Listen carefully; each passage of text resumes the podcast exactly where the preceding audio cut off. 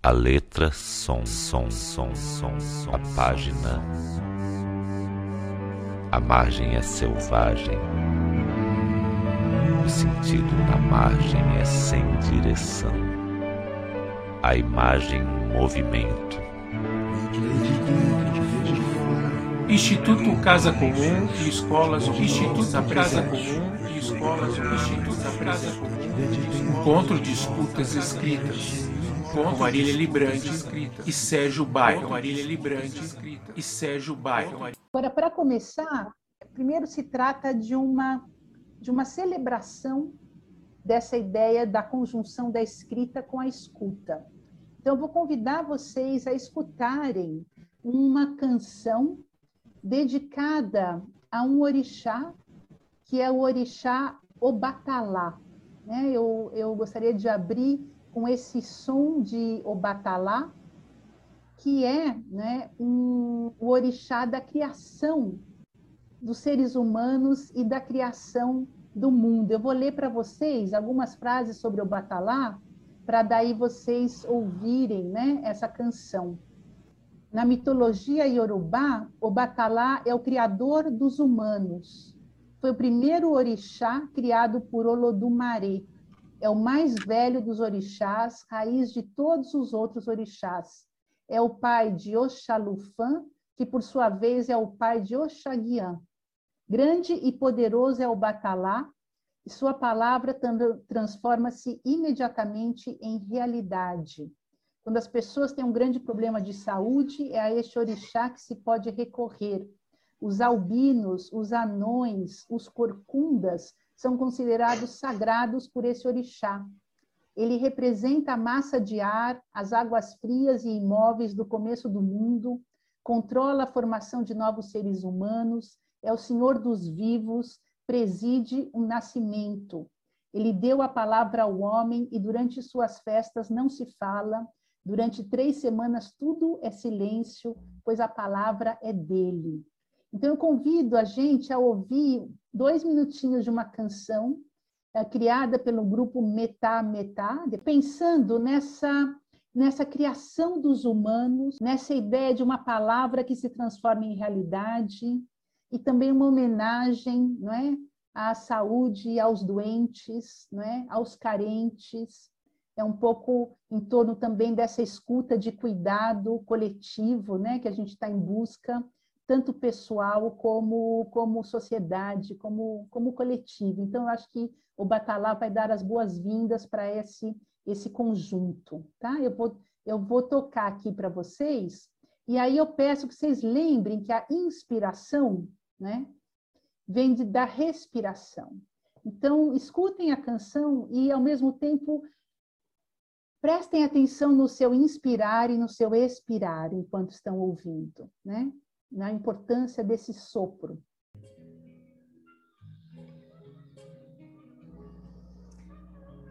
Se puderem, fechem os olhos ou olhem para baixo. Tenta entrar em contato com o momento presente aqui, apesar dessa máquina, tá? Que nos une e nos separa.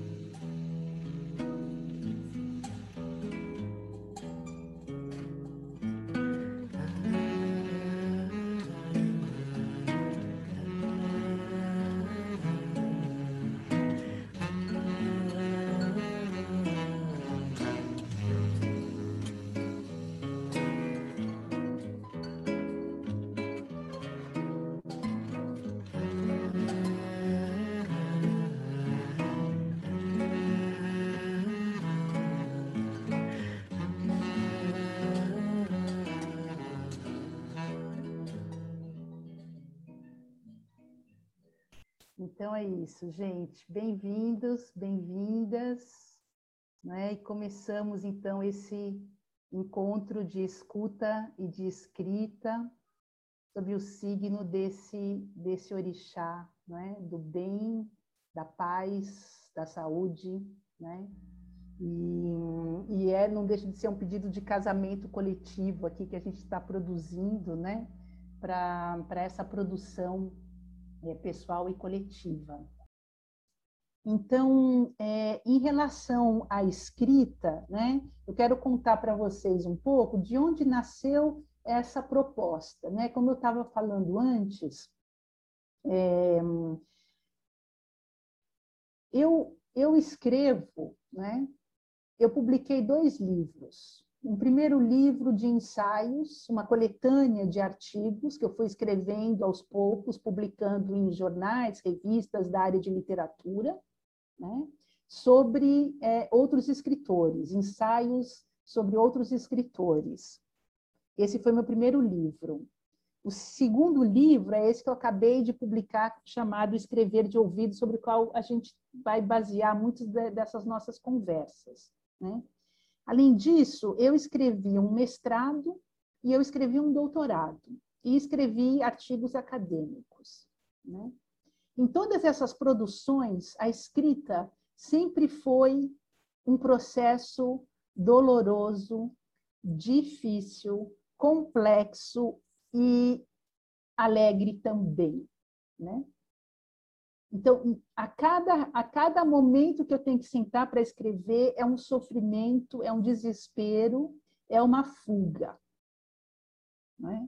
E, no entanto, quando eu consigo sentar, quando eu consigo escrever, quando eu consigo vencer a barreira do desespero que dá tentar e não conseguir, ou o desespero que dá de achar que aquilo que a gente escreve não é o suficiente, que não é ainda aquilo, que a gente não chegou ainda no ponto. Enfim, todo esse processo que eu tenho certeza que vocês todos aqui conhecem, né?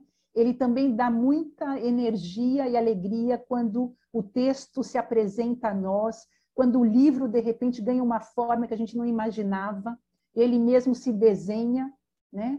Esse capítulo eu tinha pensado em pôr desde o princípio, no início do livro, e de repente ele foi parar lá no fim do livro, né? É uma espécie de magia quando as coisas começam a se conectar, né? Outro momento de magia é quando a gente está num processo de pesquisa, não é?